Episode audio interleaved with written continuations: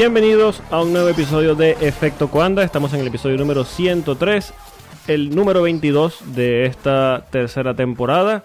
Y bueno, volvemos después de una breve semana de vacaciones para que no digan que no les damos vacaciones forzadas al personal acá.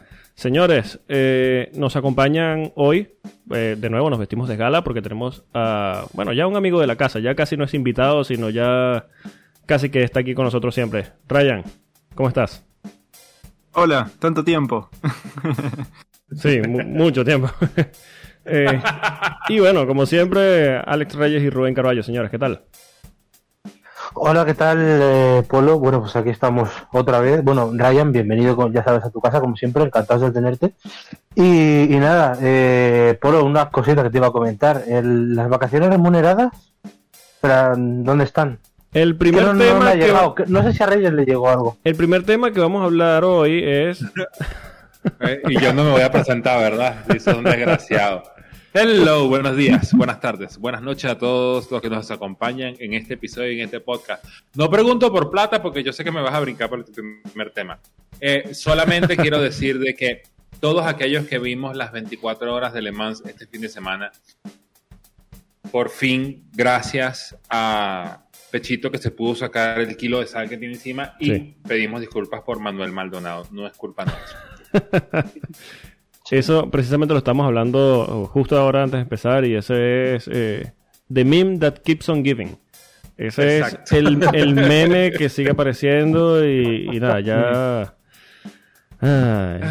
se pueden decir tantas cosas feas, pero bueno, precisamente ahora que, hablamos, que abrimos con Le Mans, yo creo que el señor Rubén quiere como sacarse algo que tiene entre pecho y espalda, ¿no? Sí, bueno, es una... Quería hacer una fotografía un poco de la situación del Mundial de Resistencia, después de una cara como la 24 horas más que es tan bonita, como, todo el mundo sabe, y bueno, si algún oyente no se ha acercado a ella, se lo recomendamos todos, los que estamos aquí, porque lo van a disfrutar mucho, en la que para mi gusto es la mejor carrera del mundo, lo más importante. Y bueno, que se una, una carrera que se está acercando a su época dorada, bueno, a una de sus épocas doradas, eh, como hacía tiempo que no veíamos. A partir de 2023 un, un reglamento conjunto, bueno, ya lo hemos hablado aquí en el podcast alguna vez, eh, entre Hypercar y el MDH, es decir, la resistencia europea y la resistencia americana uniendo fuerzas con, sobre todo, eh, y aquí lo quiero unir con la Fórmula 1, con un reglamento muy posible, vamos a decir, muy factible para que las marcas se, se acerquen. Eh, cotejando datos, eh, este fin de semana estaba mirando las bondades eh, así de Hypercar y, de, y del NDH y bueno, tú te encuentras con que el Hypercar, por ejemplo, es un tercio más barato de lo que costaba un prototipo anterior a lo que teníamos ahora. Un NDH ni te cuento, la diferencia que hay ya solo con un simple Hypercar. Y, y nada, era simplemente por remarcar lo bien que lo están haciendo allí diciendo la, de la de marcas que, que, van a correr allí en principio a partir de 2023 y 2024 en, en las 24 horas de Le Mans. Eh, porque, bueno, lo hablamos aquí ya una vez, pero bueno, eh, fíjate cómo ha crecido el número de posibles participantes. Bueno, confirmados ya tenemos a varios. Eh, por parte de Hypercar nos encontramos a Toyota, a Peugeot, a Ferrari, como ya dijimos aquí, que para el 100 aniversario va a estar allí. También a Glickenhaus como escudería privada, Alpine seguramente, aunque con un LMDH, pero ahora están corriendo con un Hypercar. Por vía Daytona eh, están confirmados también a Cura, que es la subsidiaria de Honda para Estados Unidos, Audi, Porsche y BMW. Aquí a casi que hay que meter también a Lamborghini dentro del todo conglomerado Volkswagen, que por cierto ya vamos a Cadillac también anda por ahí que quiere jugar. Sí, sí correcto, de General Motors que está, bueno, no lo ha confirmado, pero lo va a confirmar. Y luego te pones a ver, eh, bueno, United Autosport probablemente con Tito Zack algo probablemente quiera hacer, eh, también en nombre de McLaren, eh, Hyundai con un coche de hidrógeno también está, está en, la, en la brecha, se habla de Mercedes, Aston Martin ya sabemos que tenía un Valkyrie preparado, lo paró eh, nuestro querido Lawrence Stroll, pero parece ser que no se ha descartado del todo. O sea, fíjate la de coches que te salen con un calendario, o sea, con un eh, reglamento no restrictivo. ¿Quién lo iba a decir, verdad? Sí, bueno, pero es que literalmente Le Mans siempre ha sido ese campo de batalla donde las manufactureras siempre han querido jugar hombro a hombro y codo a codo. Entonces, realmente eh, que se sumen nombres al proyecto, tanto como el MH o el MDH, mira, me parece excelente, porque realmente eh, la Fórmula 1 con, con su hype, con, su hype, bueno o malo, y su capacidad mediática, termina opacando mucho estas fórmulas. Porque entonces, por ejemplo, tú tienes esto y después ahora tuvimos un, un, algo como una anti-Fórmula 1, como fue la Fórmula E, que ya está haciendo agua, Audi se fue, Mercedes se va a ir, este, Jaguar está así como, bueno, eh, tú sabes, chicos, eh, nos tenemos que quedar. Entonces, ya eh, que, que, florezca por, por, por, por, luz propia, oye, es lo mejor que le puede pasar. No tanto a la carrera, porque la carrera brilla sola, a la categoría como tal, al campeonato como tal, al Mundial de Resistencia. Pero, pero fíjate que va a brillar, porque, o sea, yo creo que para gente picada del automovilismo que va más allá de la Fórmula 1, la que le va a quitar el sueño los próximos años va a ser el Mundial de Resistencia, pero venimos sobre todo de unas épocas en las que no han sido buenas, eh, porque hemos tenido épocas en las que Audi corría sola, ahora mismo Toyota está corriendo absolutamente sola. Sí. Eh, pero fíjate la posibilidad de cambio que tienen y la Fórmula 1, sin embargo, lleva estancada los años que lleva. Es que precisamente es, cuestión de la filosofía. es que no tanto eso que la Fórmula 1. Mientras eh, la ACO, la FIA y la INSA decidieron jugar esto, sí, tratar de hacerlo más libre que se pueda dentro de la Fórmula 1 lo están haciendo de lo más rígido que se pueda. No, no, el motor tiene que ser 1.6, tiene que ser V6, tiene que tener un sistema híbrido y tiene que ser turbo y esto, aquello y lo otro. O sea, no te dejan nada. Entonces, ¿quién va a meter plata para algo que no pueden sacar nada? Es que mira, yo entiendo, yo entiendo el punto que trae eh, Rubén precisamente hablando de reglamento y yo sé que lo trae por hacer una comparación directa al cambio de reglamento que también va a tener la Fórmula 1 de cara al próximo año. Y hay un punto de base bastante crítico que es el que define la diferencia entre una categoría y otra y qué hace atractivo a una categoría y qué hace atractivo y qué no hace atractivo a la otra. Que en este caso la no atractiva sería la Fórmula 1. Eh, el problema de base es tan sencillo como que nadie le está preguntando a los equipos del campeonato de resistencia qué quieren en el reglamento. Ellos le ponen, el reglamento es este, ustedes van a jugar bajo estas condiciones, lo acepten o no lo acepten y ya está. En cambio, en la Fórmula 1 tenemos el bendito pacto de la Concordia, tenemos el, veto de Ferrari, tenemos que si a este le gusta esto, que si al otro le gusta lo otro, que si a ti no te gusta esto. Y con que un solo equipo de la Fórmula 1 diga, este reglamento no me gusta, ya eso no va. Una categoría que quiera funcionar así, estoy haciendo comillas cuando hablo de funcionar con los dedos, eh, simplemente no funciona y tenemos esto de que eh, habían interesados en hacer motores, eh, empresas interesadas en hacer motores para la Fórmula 1 de cara al cambio de, reglamento, pero la insistencia de la Fórmula 1 en mantener el MGUH simplemente los, los ahuyentó. Entonces, precisamente aquí es donde se ve la diferencia entre una categoría que se está haciendo más atractiva al abrirse de esta forma con el nuevo reglamento a una tan restrictiva como la Fórmula 1 que sigue no sé si cobrando o pagando favores a equipos que tienen una historia a cuestas que ya como que no debería tener tanto peso, creo. Exacto, porque si, Ferrari decidió de que ellos quieren venir a jugar en, las categorías superiores del WS, entonces ¿para qué le seguimos hablando? Es que algo bueno está viendo Ferrari en el WEC actualmente que no veía hace un par de años. Y ya sabemos que la Fórmula 1, o sea, ya es un tema de inercia. Ellos se mantienen en la Fórmula 1 porque la Fórmula 1 forma parte de Ferrari y por el peso político que tienen. es, una simbiosis, es una simbiosis. Ferrari es Fórmula 1 y Fórmula 1 es Ferrari. Pero más allá, pero es verdad que más allá de eso, hay que recordar que bueno, Ferrari tenía que reubicar, bueno, ya lo hablamos aquí, una serie de trabajadores que con el nuevo reglamento quedaban fuera de la Fórmula 1 y se les va a reubicar aquí en el Mundial de Resistencia, pero que nadie piense que esto es una huida hacia adelante, decir es que no nos queda otra, porque en el mismo tiempo en el que se hablaba de que Ferrari, antes, bueno, unos meses antes de que se confirmara, que además lo hablamos aquí también, eh, podía ir a Hypercar, también se hablaba de Ferrari en IndyCar. Sí. Que esa es una opción que se va hablando años con ese tercer motorista y además un equipo involucrado precisamente en un momento en el que el mercado estadounidense en cuanto a IndyCar se está abriendo muchísimo, ya lo venimos comentando últimamente. pero, o sea, tenían esas dos opciones que son las dos muy atractivas, pero han cogido esta pudiendo elegir otra. O sea, eh, les han puesto el caramelo y se lo han vendido muy bien. Eh, Si bien es cierto que luego hay razones históricas, porque bueno, quieren estar en 2023 porque es el 100 aniversario de Le Mans, etcétera, etcétera, pero que al final se lo han vendido bien. Es una cuestión de, de marketing también. Sí, y ojo que aquí, ok, a- mencionamos el, el punto específico de Ferrari, pero no queremos decir que el problema de la Fórmula 1 sea Ferrari. Es uno de los problemas, pero el problema Sí, de no. base es simplemente que la FIA no tiene, por decirlo de una manera, la- la- la- los pantalones de decir, aquí se va a trabajar de esta forma y ya está. Si no te gusta, ahí está la puerta. Si te gusta, bienvenido.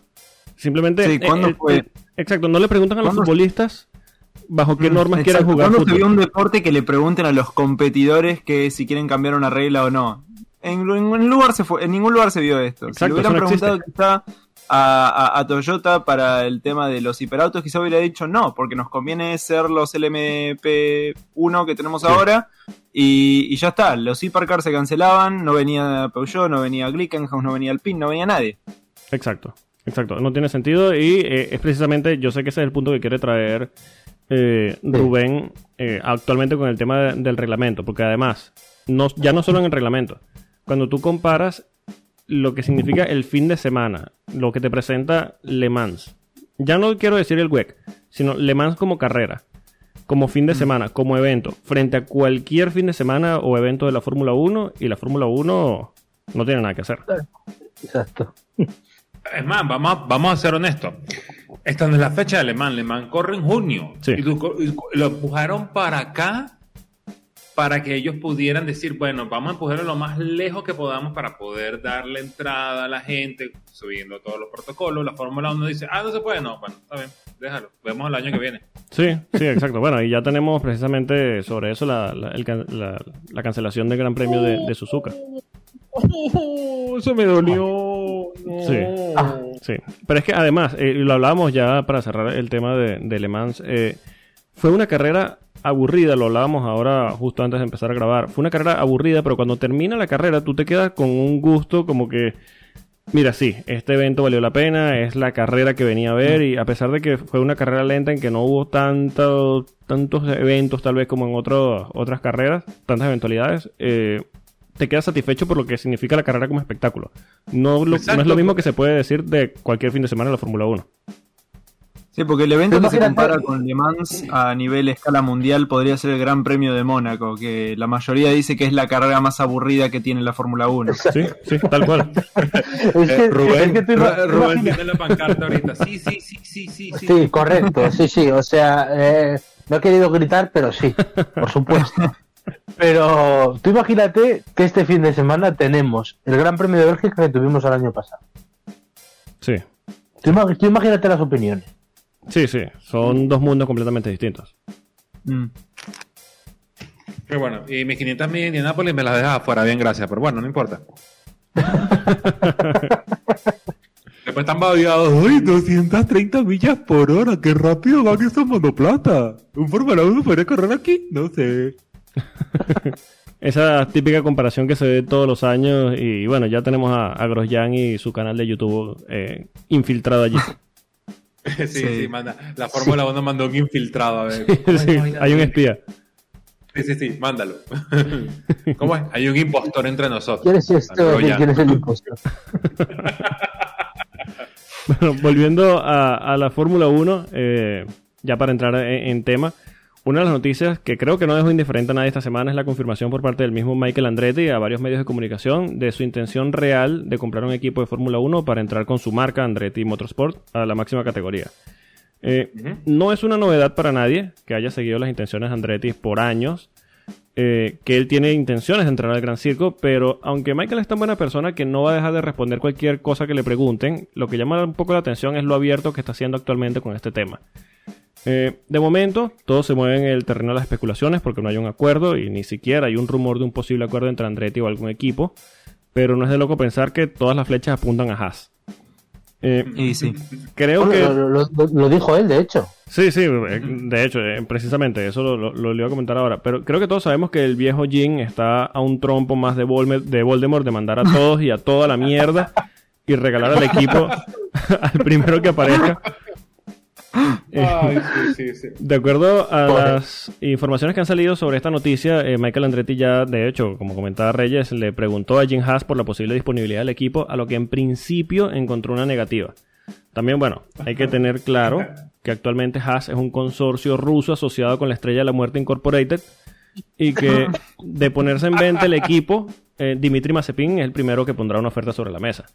Exacto. Sí. Eh, Michael Andretti le preguntó a Jim Haas, oye Jim, ¿tienes el equipo en venta? No. Guiño, guiño. Codazo, codazo. No, no, volteó para atrás, vio a, a Dimitri, no, no está en venta. Que cuando le dijo eso, le dijo, por favor, sácame de aquí. Sí, sí.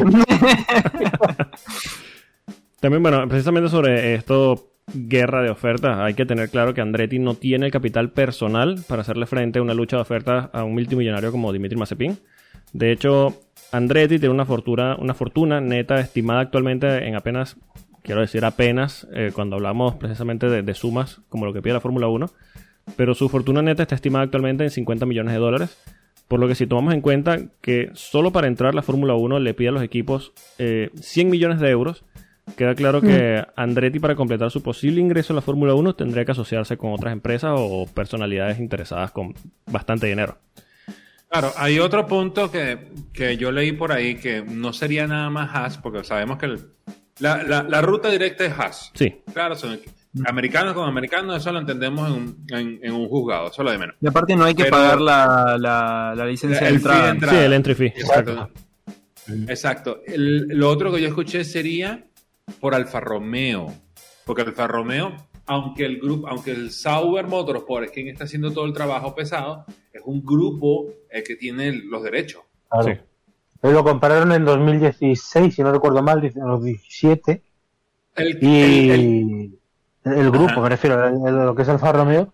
Y además, en, en ese sentido, se habló también de Williams. Porque, o sea, fu- fueron las otras dos ideas que él barajó si no podía hacer Haas, que era la entrada por Alfa Romeo, la entrada por Williams con Dorlington. Eh, el- el detalle de Dorlington es que Dorlington viene a poner mucha plata. Claro, claro. Lo, que, lo que pasa es que si quiere, o sea, claro, hasta aquí estamos hablando de compra, pero si realmente quiere asociarse no es una mala opción. Ahora, si quiere compra, quitando Haas de la ecuación, a mí la, la idea de Alfa Romeo me parecería curiosa. Ah, curiosa. Lo dejo ahí. Pero me despertaría mucha curiosidad. Sí, el tema, a ver, con Williams lo, lo veo bastante difícil, salvo que se asocie minoritariamente, tomando en cuenta el- la cantidad de dinero que puso Dorilton Capital y el plan que tiene a largo plazo con el equipo, que ya lo hemos hablado bastante aquí en el podcast. Eh, pero en cuanto a Alfa Romeo, mm, sí, está la información de que eh, sería ahora mismo la opción principal después de que Haas eh, tenga que ver a los lados antes de, de aceptar alguna Exacto. oferta.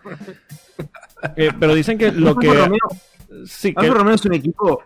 No, no hay ningún otro equipo como Alfa Romeo en, en- en la Fórmula 1. Es un equipo que no se sabe quién es el dueño, no Es se sabe cuál es el nombre realmente, si es Sauber o si es Alfa Romeo. Los dos pilotos que tienen no se sabe qué carajo están haciendo ahí. La base está en Suiza. Eh, ¿Qué están, caramba? claro, están en Suiza. Está en Suiza. en- cuando- la, la adquisición por Alfa Romeo era un- una idea para, para empezar a, avanzar y, y eso es lo que lograron los primeros años con Leclerc. Eh, eh, lo, que, Quedaron- lo que pasa es que eh, hay una cosa importante que hay que traer a colación.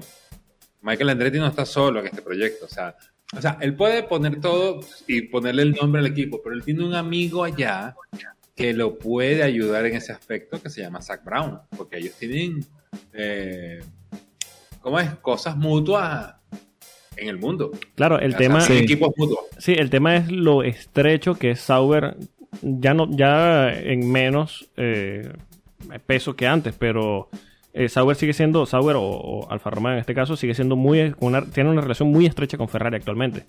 Eh, asociarse Sí. con Zach Bueno. Brown, yo creo que lo alejaría un poquito de eso y, y no sé bajo qué condiciones aceptarían si aceptan. Bueno. Reiteró Eh, antes que- encima- Mm. Adelante. No, que reiteró Binotto hace muy poco, creo que fue la semana pasada, que el año que viene y en futuro también va a haber un junior de Ferrari en el equipo Alfa Romeo. Sí, Es exacto. verdad. Pero bueno, eh, yo voy a picar el anzuelo porque lo escucho muy callado. Ok, Rubén, ¿qué te parece curioso de Andretti con, con Alfa Romeo? No, me, o sea, me parece una. Me refiero, me, me, me parece una opción curiosa, pero, o sea, pero ya está. Quiero decir, porque la veo posible. La veo posible y la veo a la vez extraña, ¿vale?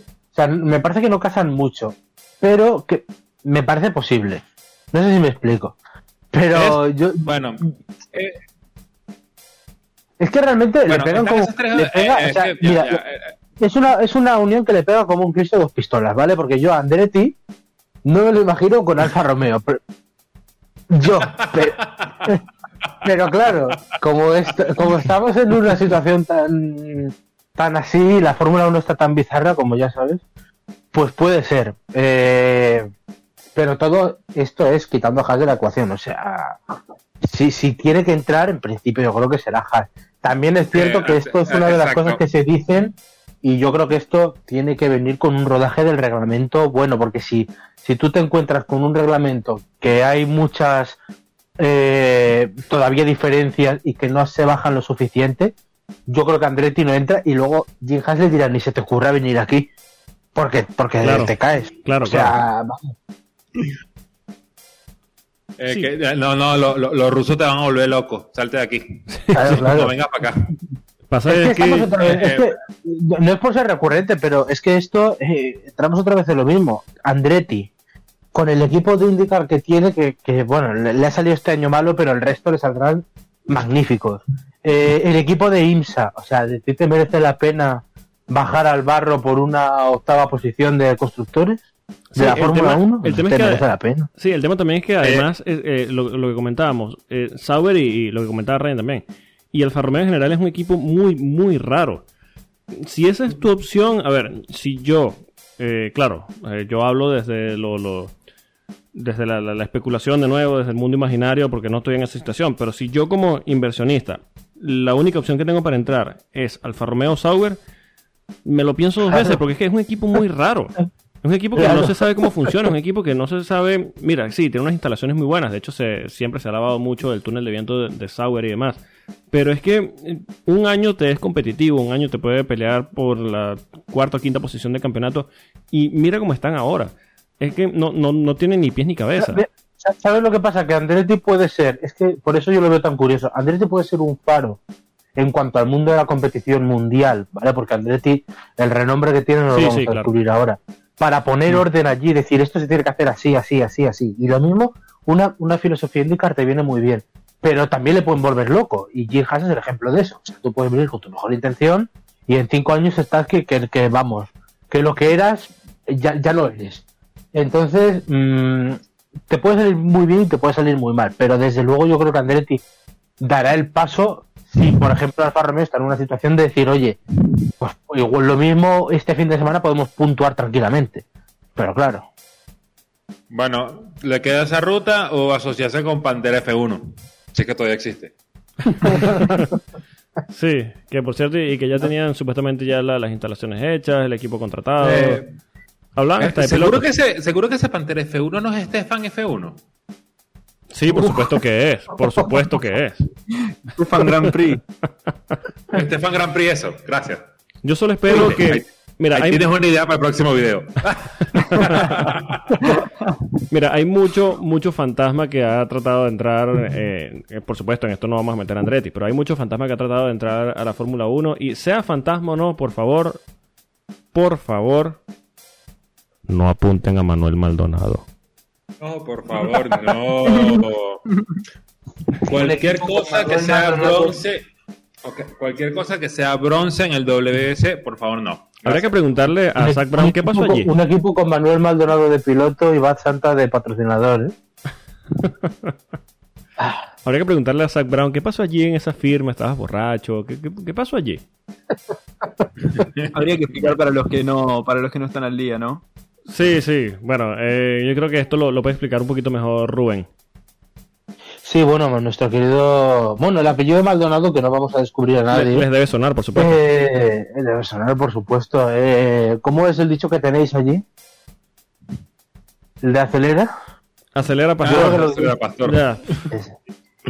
Eh, bueno, acaba de explicar. Manuel Maldonado, primo de Pastor Maldonado. Exacto. Eso es, eso es. Y bueno, parece ser que va en la genética, porque en estas pasadas 24 horas de Le Mans, yendo con un United Autosport, que bueno, United Autosport, el MP2 Le Mans es normalmente eh, sinónimo de victoria, Bueno, pues llegó un momento de lluvia, eso sí que hay que concedérselo, pero de repente, mientras veíamos un accidente, eh, la cámara cambió y lo que nos encontramos es a Manuel Maldonado con un United Autosport, repito, yendo eh, por la grava camino de las curvas Dunlop, pasaban cuatro coches y tuvo la mala suerte de encontrarse al United Autosport que iba tercero del MP2.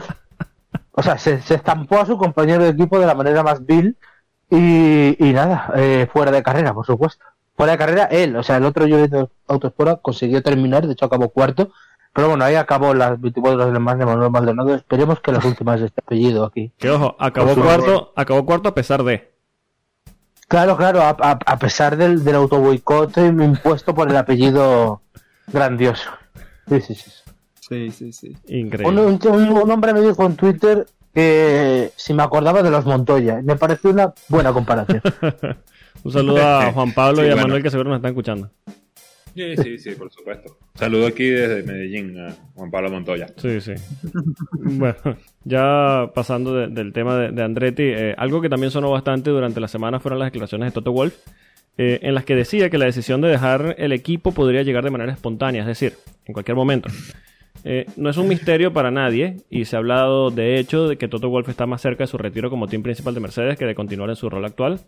Eh, de hecho, se comentaba que podría no haber continuado para esta temporada, pero según dicen algunas voces del paddock, eh, Lewis Hamilton lo puso como condición para renovar con el equipo.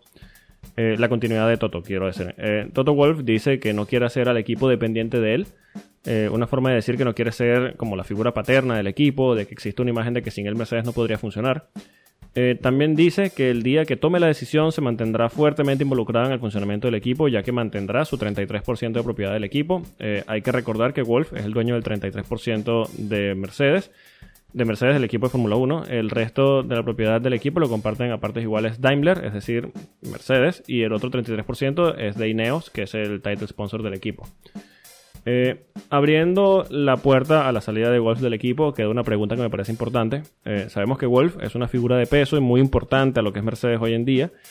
Eh, incluso se habló eh, por mucho tiempo de que su rol lo tomaría James Allison cuando lo dejara, pero teniendo en cuenta que Allison ya básicamente no forma parte del equipo, o al menos del área operativa del día a día, Mercedes tiene una figura clara de quién podría asumir el rol o tendría que buscar fuera y pescar candidatos en otro equipo. Valtteri y James, ahí te lo dejo. ¿Crees que James Bowles está para subir? Bueno, eh, literalmente la pregunta que tienes que hacerte, Polo, no es esa. La pregunta que hay que hacer es, el día que Toto Wolf decida decir basta con Mercedes, ¿en cuántos minutos estará el tweet de bienvenida de Aston Martin? Yo ¿Te creo, que, yo creo que sale antes el comunicado de Aston Martin. Mm.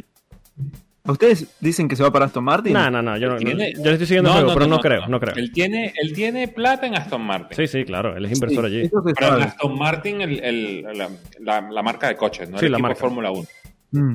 Sí, no, no, yo no creo-. Siempre he dicho que él quería algo más, tú sabes. Sí, yo no creo que él vaya. Podía haber toda la vida en la Fórmula 1, que él quería verse algo más arriba. Pero Sí. yo creo que sale- termina con Mercedes, se va a Aston Martin y termina en el equipo de Fórmula 1 de alguna forma u otra. Yo no lo. Yo no sé.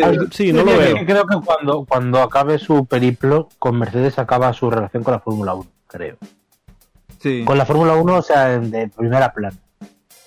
Yo la verdad que lo veo. eh, estuvo muy, muy, muy metido con, bueno, con su mujer, con Susie Wolf en, en el Mundial de Fórmula E. Se lo veía bastante seguido. Ganaron el Mundial ahora. Sí, con Venturi. Eh, yo la verdad que si Mercedes extiende su programa al, al WEC, la verdad que no me parecería raro ver a Toto Wolf en alguna, en alguna, en algún puesto administrativo eh, o eh, dentro del equipo como líder de, de- algo ahí en el WEC.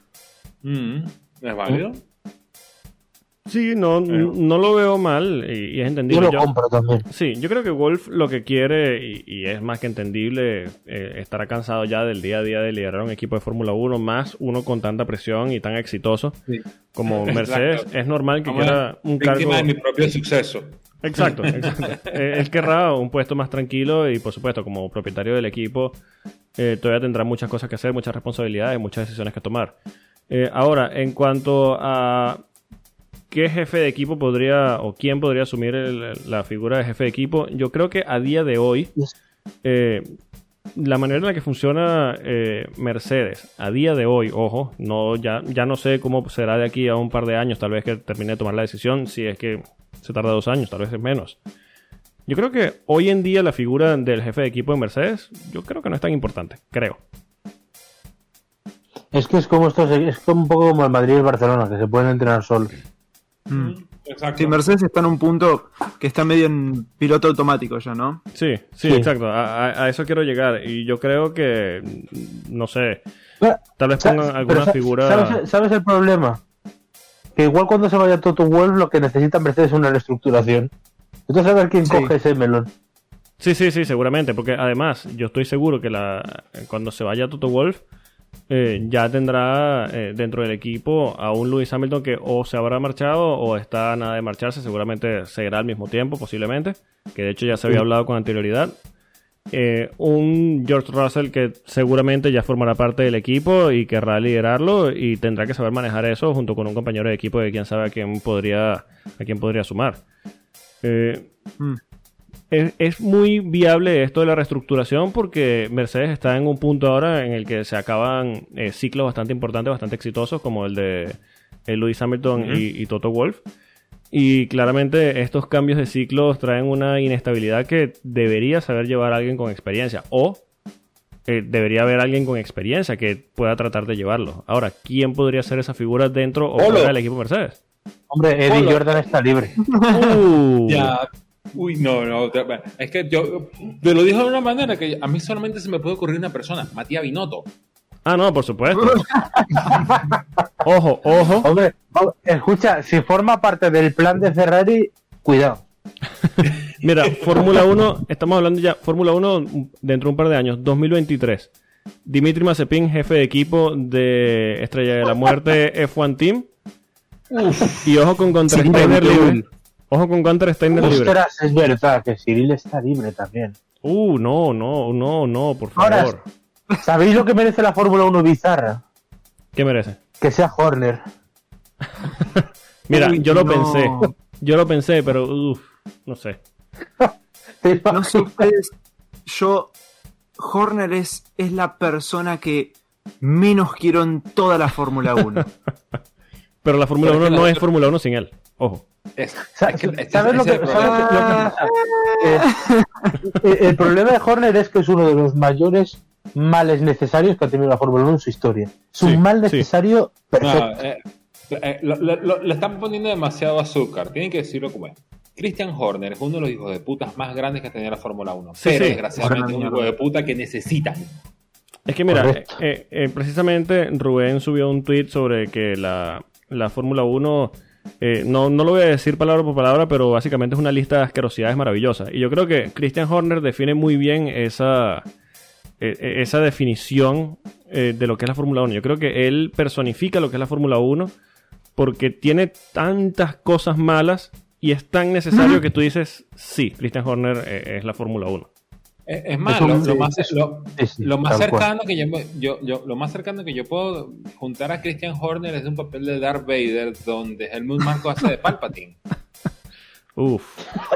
Eh, Oye, ¿son cuántos? ¿Ciento cuánto, Polo? Que la edad de, de, de No, no, no, no, Marko. no, no, los episodios que tenemos. Este es el 103. ¿no? 103, sí. Sí. Ajá. Teníamos como 60 episodios sin traer una referencia a Star Wars, ¿verdad? Sí, sí, y mira cómo Sí, cuesta ya- teniendo a Rubén ya era acá. Sí, por eso. Pero es que me lo imagino así como eh, joven, haz lo que te diga. Ah, sí, sale Christian Horner a decir cualquier cantidad de estupidez. Ahora, hablando de, de esto ya, por supuesto, entrando en, en el terreno de, de lo imaginario de Christian Horner, ¿te imaginas además a Helmut Marko asociado con Mercedes? Es que eso ya es... No. Mira, No, no. No, no, no. o sea, ya, ya Pero eso es, el no, acabose. es que o sea, tú- eh, ¿sabes? cierra la puerta, ¿Sabes apaga la luz y vamos. Me encantaría que Mercedes fichara a Verstappen y la respuesta de Horner y de Marcos se fuera a comprar Mercedes. Vamos a pasar en la tienda. Eso yo creo que sería la compra más suena el teléfono. hostil en Chicos, ya. Suena el teléfono en algún punto en, en, en, en Austria. Contesta Dieter Maastricht y dice: Ah, hola Helmut, ¿qué pasa? Mira, necesitamos un aumento de presupuesto para, para, el, capi- para el año que viene. Ajá, ¿qué necesitas? No, necesito comprar Mercedes. Nos quitaron a Verstappen. Parte llorando le dice eso. Sí, sí, sí, Exacto. claro, por supuesto. Por supuesto. Es que no saca Pero- Verstappen. No, Pero cuidado, porque puede hacerlo por un solo ojo. sí, cuidado. Una sola lágrima. No, claro, donde pone el ojo pone la bala. Claro, claro. Tiene el ojo puesto. Tener una visión muy cerrada. Muy- Eh, eh, además, yo, yo creo que. Muy unilateral el tema. Sí, sí, sí. Uy, este, ¿cómo es? Yo, yo creo que ya yo sé cuál es la respuesta de Mercedes hacia quién va a ser compañero de, de, de, de George Russell en ese momento. Probablemente sea Nick de Vries, porque es, eh, Mercedes va a terminar haciendo todo lo que hace Red Bull. Entonces, ellos tienen un piloto holandés, yo también tengo un piloto holandés. Bueno, la, la Por cierto, me gustaría realizar un alegato. Ajá. Ajá. ¿Cuál será? Eh, ahora se está hablando mucho de Nick de Eh, bueno, claro, campeón de la Fórmula E con Ah, ah, Mercedes. Aparte de Eh. eso, ya, Rubén, Rubén, o sea, se está hablando mucho de Dick Nibris como que lo, lo acabarán de descubrir. Y que, ¡ah! Sí, este niño no, Sí, no, sí, pero claro, claro, claro. Como, como que ahora quiere, sí, como que ahora ya vuelve a ser piloto oh, para Fórmula 1, tal y no sé qué. Bueno, eh, el Fórmula E muy bien, pero cuando hemos pasado un mundial de verdad, Da Costa se lo ha comido. Simplemente, simplemente porque yo creo que eh, se habla mucho, a mí me hace mucha gracia porque en el, en aquí en el, en el entorno de la Fórmula 1 se dice, no es que se sobrevalora a Russell o se sobrevaloran a, Leclerc, ahora se está hablando de que Leclerc está sobrevalorado y de repente te encuentras a Nick de Vries que gana la Fórmula E con 90 y pocos puntos o 100 pocos los que sean, o sea, me parece que era un 30% de, de puntos eh, posibles y ahora le queremos meter en Williams. Pasa, pasa es que, mira, O eh, sea, se entiende que los, los campeones de cualquier categoría del automovilismo hagan ruido, porque sí, eh, es el campeón de, de la temporada. Pero yo creo que hay que poner, y con esto no quiero sonar ofensivo, pero yo creo que hay que poner la Fórmula E en su lugar. Eso no Tranquilo, es Polo. campeonato Puedes darle serio. como quieras. Eh, Escúchame. la- sí, Mira, sí, yo, sí. mira, yo, yo- yo no quiero ser fuerte, pero la gente que me conoce, eh, se lo he dicho, bueno, en persona me refiero, se lo he dicho, eh, la Fórmula E es la mayor desgracia que le ha pasado al automovilismo mundial desde el 1 de mayo del 94. Cada uno que vaya con ello. Mira, yo entiendo lo que Bueno. quiere hacer la Fórmula E, yo entiendo lo que querían llegar o, o a lo que quieren llegar con ese campeonato, pero, pero, ojo, y, y esto lo digo hoy, estamos grabando. Bueno, aquí ya es 23 de agosto de 2021, lo estoy diciendo hoy, efecto cuando, episodio número 103. Upa. Cuidado. Eh, la Fórmula E va a desaparecer cuando se explote y se haga, se masifique, mejor dicho, el combustible de hidrógeno. La Fórmula E va a desaparecer. Pues te digo una cosa, Dios te oiga. Lo- lo estoy Sí. diciendo- Mira, yo te digo con toda la certeza del mundo. Y mira, si no es así, no sé. No sé. Se acaba efecto Cuanda, chico. Eh, acuérdate que el 50% de efecto cuando la tiene el grupo motorsport.com, ¿no? Sí, Sí. Y, sí, y el otro 33% de Toto Wolf.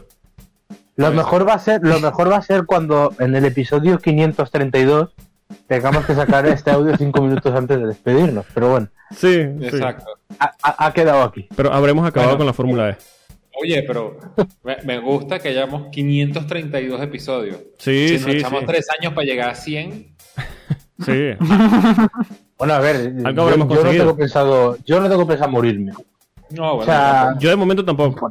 De momento. claro. me estoy- ya van, van la cantidad que van y todavía me sigo divirtiendo. Mira, cómo se Bueno. nota que es el parón de verano, que estamos hablando de morirnos y, y de combustible de hidrógeno y de Habla Star Wars, así es como debía volver efecto con. del ojo de Helmut. Marco. Es mejor que las carreras virtuales igual. Uh, Vamos a hablar sí. de Bélgica. Vamos Sí, a sí, sí. Sí, bueno, eh, antes de, de- de pasar ya a la previa de Spa, por fin estamos de previa, ya, ya vamos a hablar de eso. Eh, quería comentar eh, simplemente un, un tema que, que quería traer Rubén, simplemente para pasarte por encima. Eh, el Gran Premio de Brasil lo quieren hacer a casa llena, además.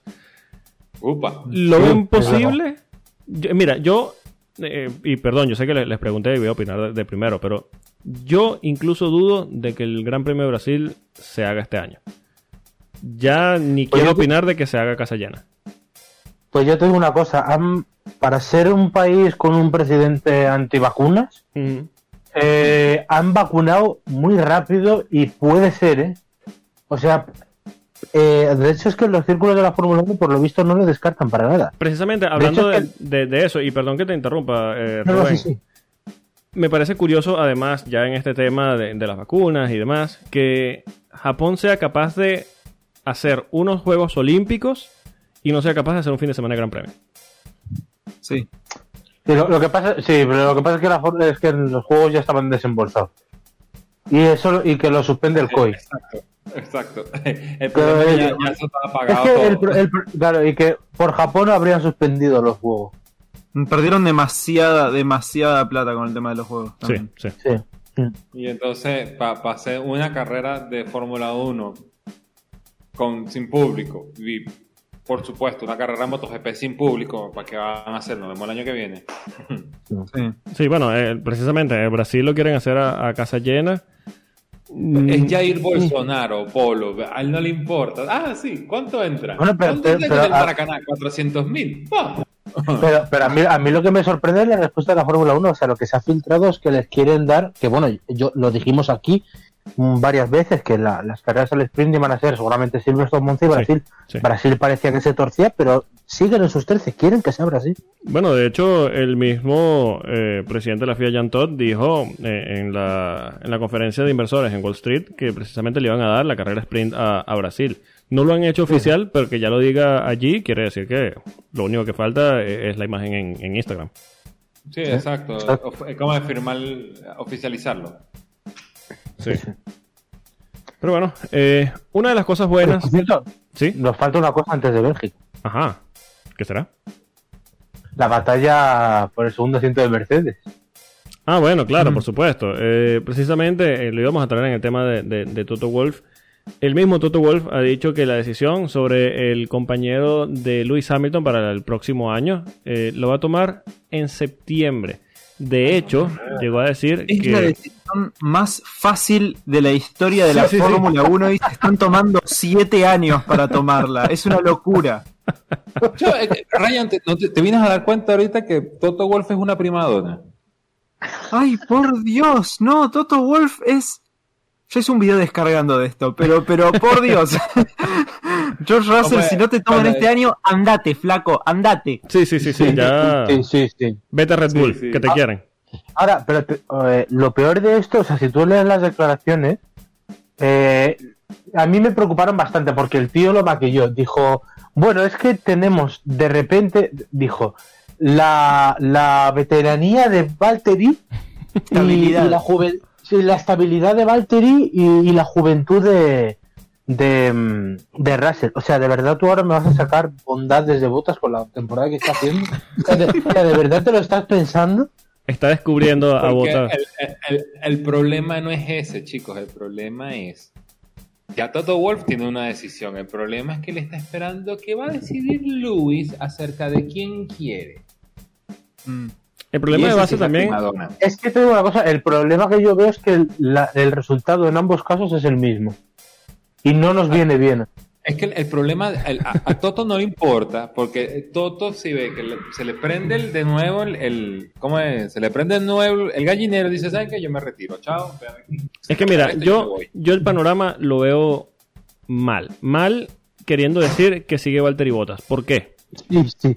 ¿Por qué? Si tú retrasas tanto una decisión, le das menos eh, capacidad de maniobra a ese piloto de conseguir un asiento para el próximo año. ¿Qué es lo más estable para que ambos tengan asiento el próximo año? Mantener la alineación de pilotos actual. Exacto.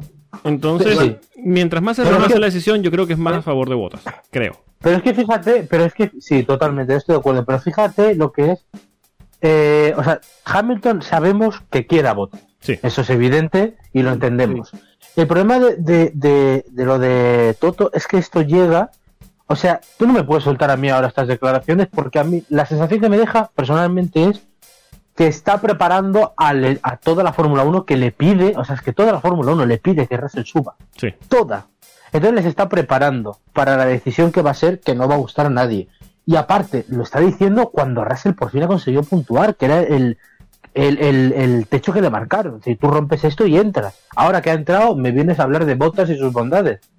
Yo solo espero que Toto no haga la de Griezmann y se lance un documental de Netflix con la decisión. Por favor. El equipo La de podría- Survive está, está ahora mismo salivando. Sí, sí, sí. La que podría ser es renueva a Bottas, no renueva Hamilton y se va del equipo. Y listo, deja todo prendido fuego, se cae el equipo Mercedes. Bueno, de hecho, Bueno, eso, lo- eso lo Los comentamos. chicos cool no ven la explosión. Sí, sí. eso- Claro. Eso lo Sí, comentamos eh, precisamente la temporada pasada. Estábamos diciendo que nosotros en la posición de Toto Wolf, cuando se hablaba nuevamente de la posible renovación de botas o no, decíamos, ¿qué haríamos nosotros? Mira, no renuevo a nadie o firmo, busco lo que sea para firmar a, a Max, no renuevo a Luis, subo a, a Russell y renuncio. Sí, sí, sí. Dejas la bomba activada y adiós. Bueno, Verstappen estaría contento. Sí, sí, sí, seguramente. Bueno, es que Verstappen, me gusta la forma en la que piensa, porque de hecho, eh, no hace mucho vi una entrevista que le hicieron a él, creo que lo comentamos aquí, eh, donde le preguntan, por supuesto, como siempre, a quién le gu- o a quién prefiere como compañero de equipo, y básicamente dice que no le importa, eh, dice que se lleva muy bien con Checo porque es muy buena persona, pero que como piloto que no le interesa quién es su compañero de equipo, que quien sea lo va a batir. Mm. Sí, lo, lo hablamos y es, es la filosofía perfecta. Sí, sí, sí, me parece, me parece perfecto. Y bueno, no, ya... vamos a- no vamos a quedar con el mal sabor de boca de ver a, a Lewis Hamilton y Max Verstappen en un mismo equipo. No, no, eso no, no va a pasar. Yo creo que no pasa ni, Pero ni en el bueno. juego de, de Fórmula 1. Uy, y bueno, No una, idea, una de las cosas buenas, por no decir la única que tiene el parón veraniego, es que termina con el fin de semana de Spa-Francorchamps. Eh, personalmente, Sí.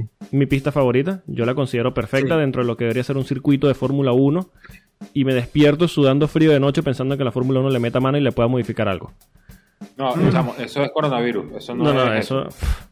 Eh, es un circuito muy rápido de los clásicos y que nos devuelve esa lucha tan emocionante que tienen Luis y, y Max actualmente por el campeonato. Eh, en otros circuitos podríamos decir que la pista podría favorecer a uno u otro por las características propias de la pista, pero en, es- en el caso de Spa se me hace difícil ver un favorito. ¿Ustedes ven algún favorito para No. este fin de semana?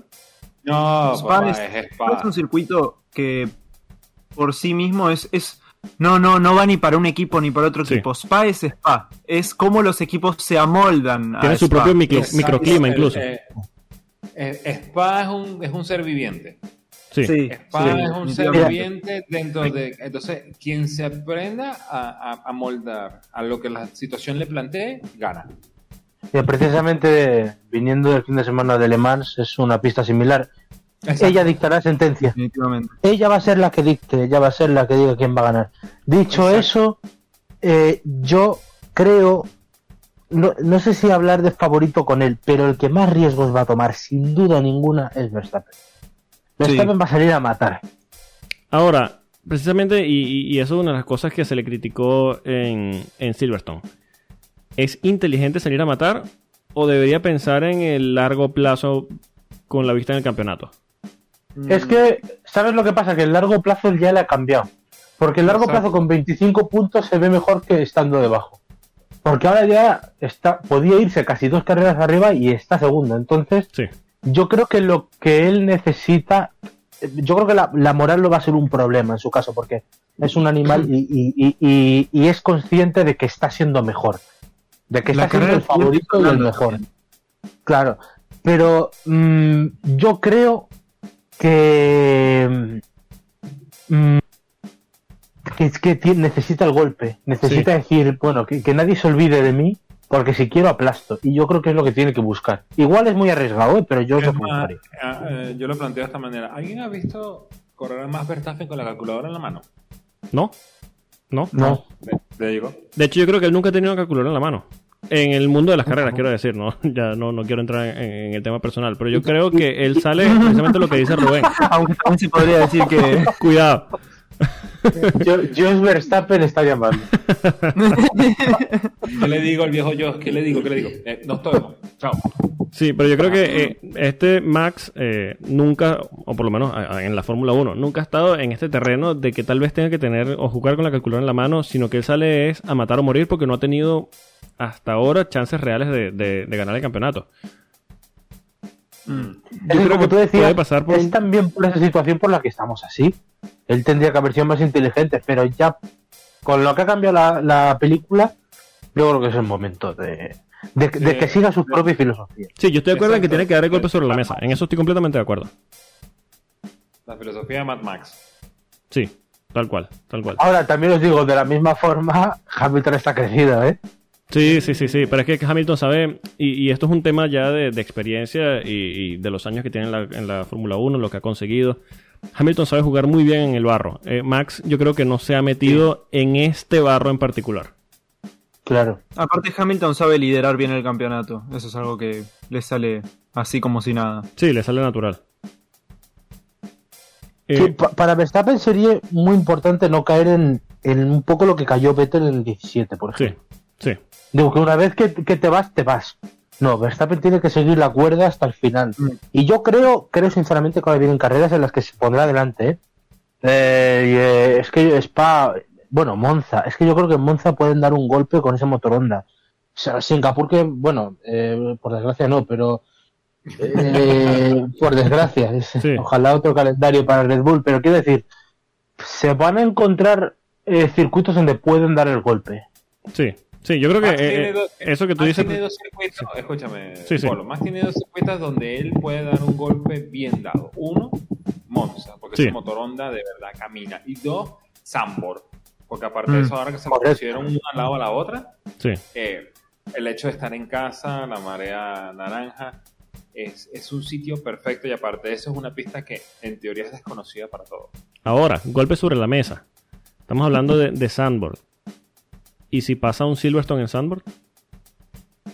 Uf. Uy, Es que si pasa, si eso pasa, eh, Hamilton no, no sale vivo. Yo voy comprando la ropa negra. Cuidado. Cuidado. Bueno, es que, es que, por cierto, hay que recordar, entramos en, en Bélgica, pero es que nos viene triplete. Sí, sí, sí, nos viene triplete, nos viene triplete y de carreras buenas. Sí, sí, sí. Que es una de las cosas buenas que tiene el, el- el parón de verano, que nos suelta en una buena seguidilla de carreras y, y Es yo creo que, que se mira, agradece. mira, te lo juro, yo, yo veo este triplete y digo, Verstappen tiene que ganar el mundial aquí. Sí. Luego, lo, luego lo, lo puede, lo- luego hay que lucharlo, pero ganarlo, Aquí ganarlos lo, este aquí lo puede matar, sí, aquí lo puede matar, aquí lo puede decir.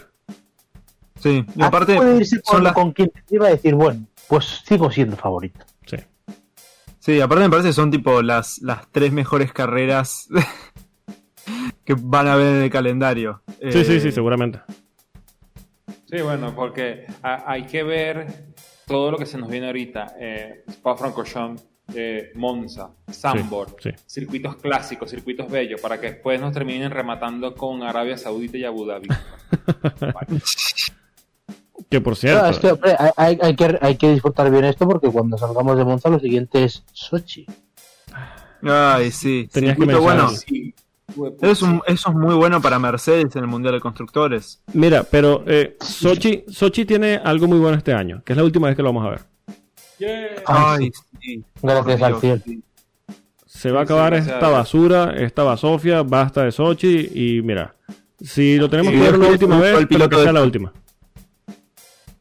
Por supuesto, eh, hay que recordar a nuestra audiencia que el post Gran Premio de Rusia siempre va a ser aludido a la madre patria. Por Por supuesto. Por supuesto, el himno ruso de, de fondo y demás. Mm. Precisamente volviendo. Soviético. Soviético, por supuesto. Y volviendo precisamente a Spa, porque ya estamos hablando ya de la otra mitad del calendario. Ya- ya ¿Creen que en, en Bélgica eh, Ferrari pueda recuperar la forma o piensan que podría ser otro fin de semana de McLaren con Lando y Daniel que ahora parece que pueden conseguir mejores resultados como equipo?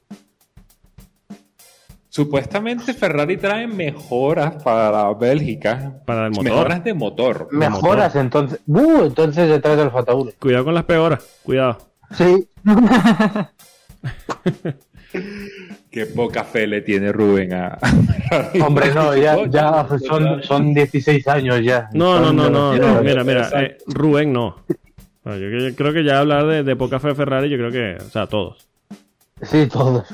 Pero, bueno, también te digo, yo, a, a mí, Bélgica no me parece mal circuito para Ferrari. Sobre el papel, o sea, si hablamos, ya estamos hablando de una pista que dicta a pilotos, yo creo que Carlos se puede adaptar muy Eh, bien y Charlie, digamos. hay- o sea, Sí. Hay que recordar que la última vez, la última vez que corrimos en un circuito clásico, Charles llegó segundo. Sí, sí, claro. Bueno, hay que acordarse y, que- aquí llegó su primera victoria. Sí.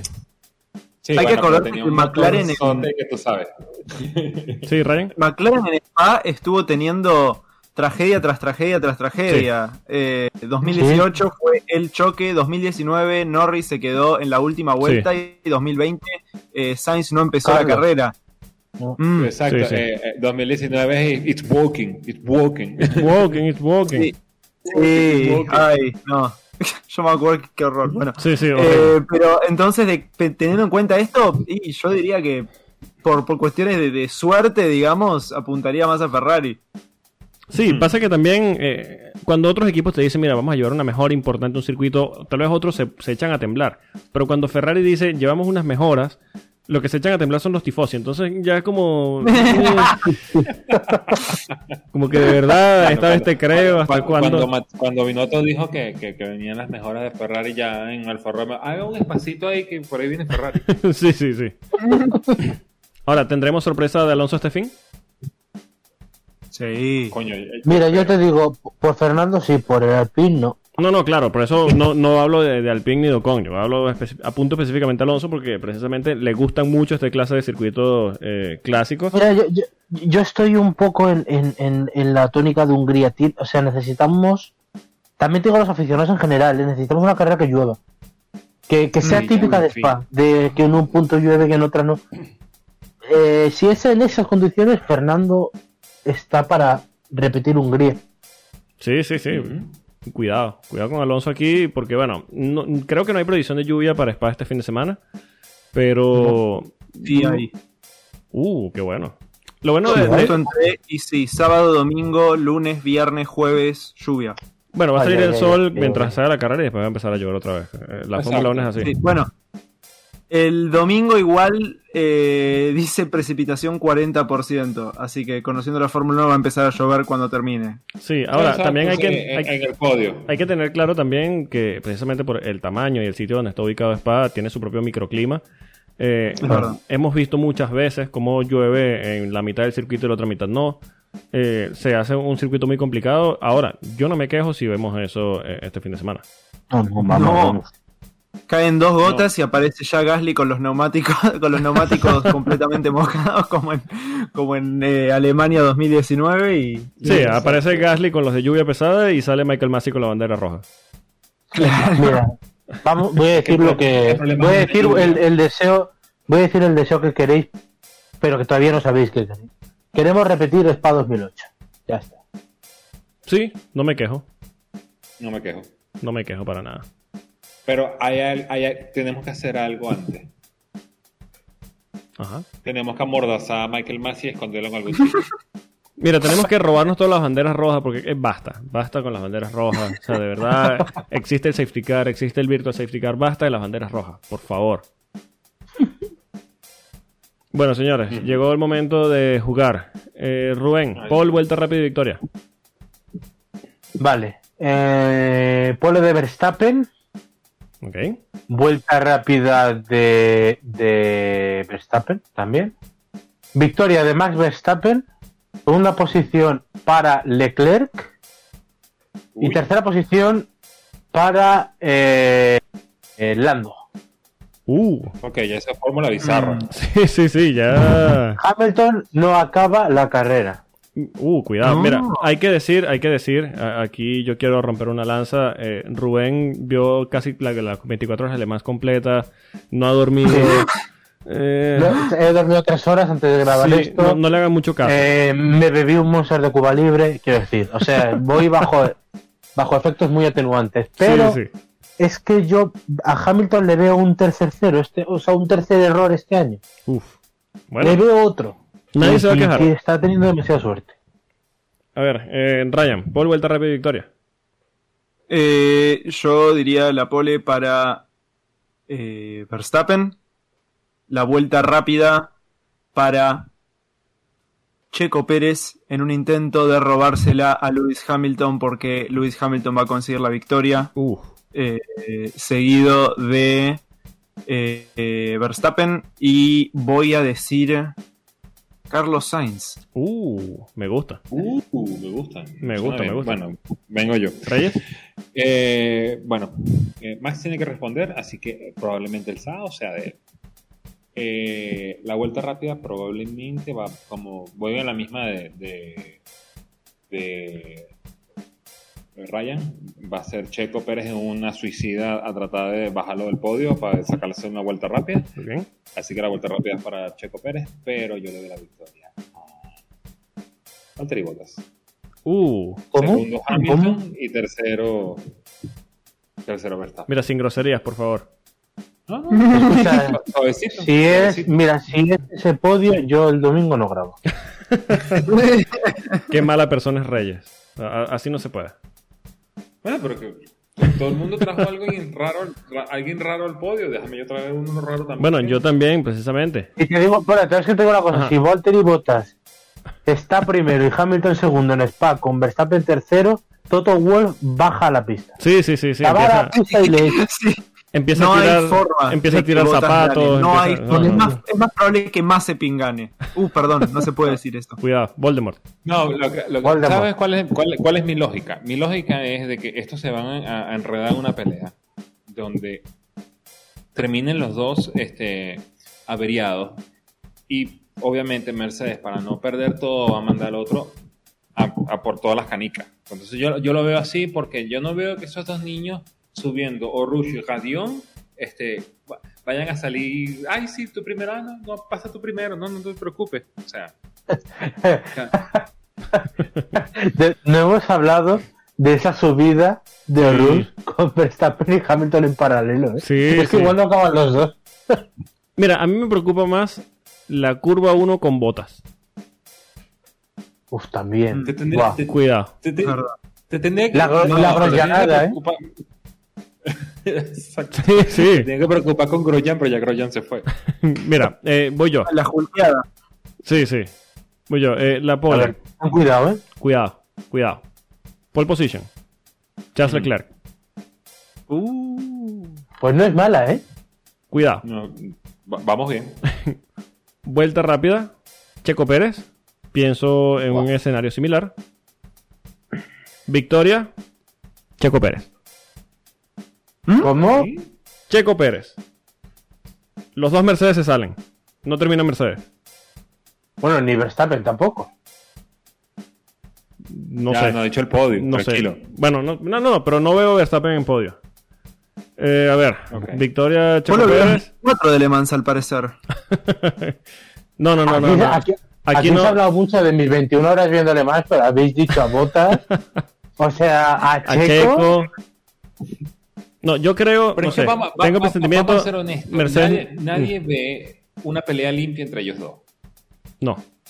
No. No, porque yo sé que más allá de cualquier cosa, eh, Max va a sacar los codos un poquito más de lo normal y Es Hamilton que te digo lo va a buscar para llorar. Tú, tú dices que no, que no hemos visto, nadie ha visto batalla. Yo te he dicho que Hamilton no acaba. Eso, exactamente. Yo estoy viendo exactamente lo mismo. Y ojo, yo estoy viendo a Hamilton tal vez no acabando, tal vez a propósito. Por una cie- por un, mm, puede ser que Japón, Japón 90 se haya postergado un gran premio. No, te digo lo que estoy. Lo, lo- bueno. Como, como, dijo, como dijo Sebastián Vettel, eh, tengo unas bolas que no son de cristal, pero ajá. Lo que estoy viendo. lo que yo veo es: Max me va a sacar los me codos.